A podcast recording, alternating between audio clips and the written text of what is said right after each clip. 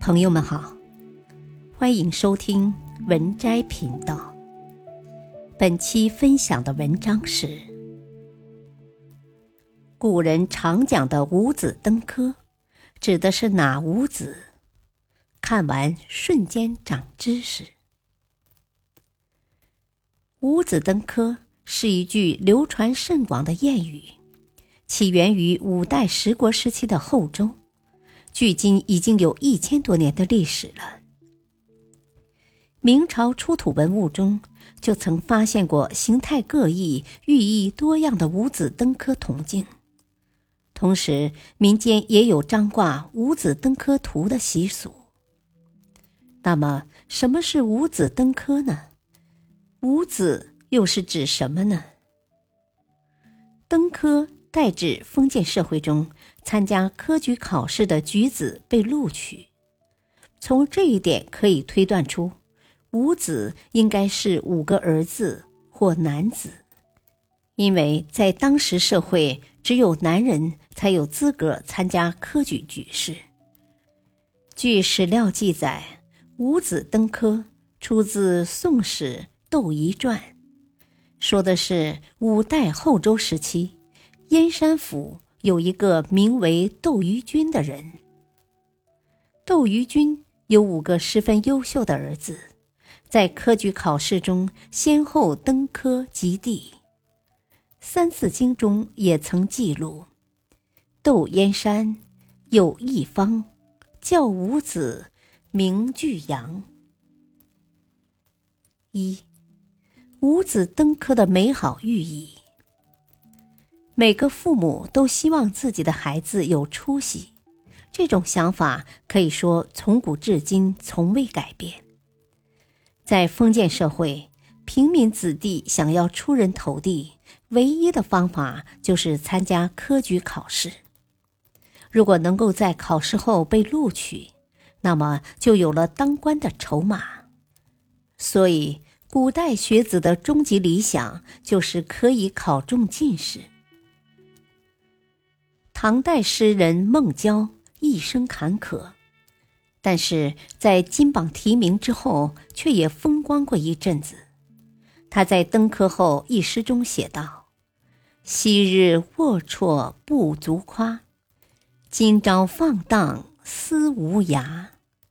春风得意马蹄疾，一日看尽长安花。”从这一点就可以看出，登科对古人来说有多么重要。十年寒窗苦读，为的就是能够在科举考试中令人惊人。但是，真正能够考中进士的人却寥寥无几。在当时社会中，能够金榜题名是一件多么不容易的事情。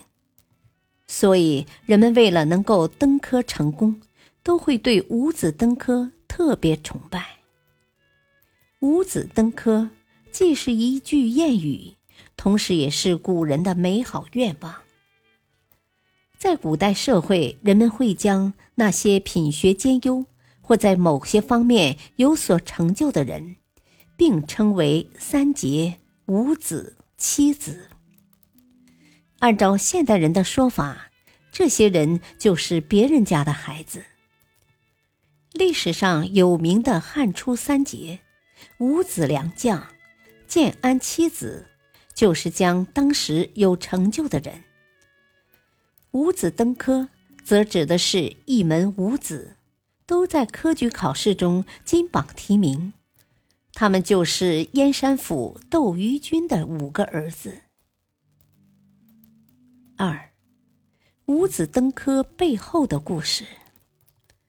五子登科的故事发生在五代十国，当时后周燕山府有一户窦姓家族，这家的主人叫窦于君，但人们习惯性的称他为窦燕山。作为一个富有的商人，他曾经也是唯利是图。因此，做了很多伤天害理的事情。有一日，窦燕山梦见了自己的父亲，骂他心术不正，品行不端。如果继续下去，就会命中无子。只有多行善事，才能逢凶化吉。听闻此言之后的窦燕山，下定决心做一个好人。于是他经常做善事，修祠堂，最终他的美名四处传扬。后来，窦燕山生了五个儿子，可以说这五子不仅品行端正，并且都拥有聪慧过人的才智。经过不懈的努力，终于在科举考试中出现了五子登科的大好局面。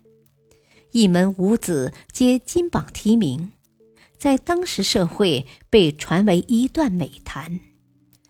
窦仪官至北宋礼部尚书、翰林学士；窦衍历仕汉、周，宋初任礼部侍郎；窦侃曾任宋起居郎；窦称入宋后任左谏议大夫；窦喜。曾任宋左补缺，可以说窦燕山的五个儿子每一个都是少有的人才。《宋史》中有窦于君长子窦仪传记，书中曾记载，窦仪年少便凭借才华而闻名。北宋建立后，窦仪得到了赵匡胤的重用，去世后被追赠右仆射。成为了一代北宋名臣。他们的故事不断被传扬，最终五子登科，成为了众多古代学子内心中的美好期望。史书记载，仪学问优博，风度俊整；帝、衍、侃、称、喜，皆相继登科。由于这五子相继进士及第，因此逐渐演变为对科举考试的一种期许。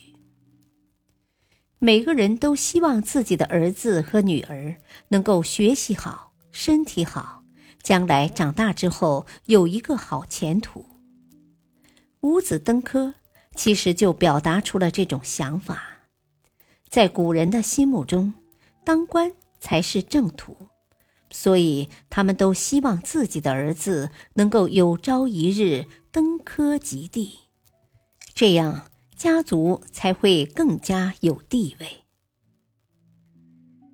本篇文章选自微信公众号“孔子的智慧”，感谢收听，再会。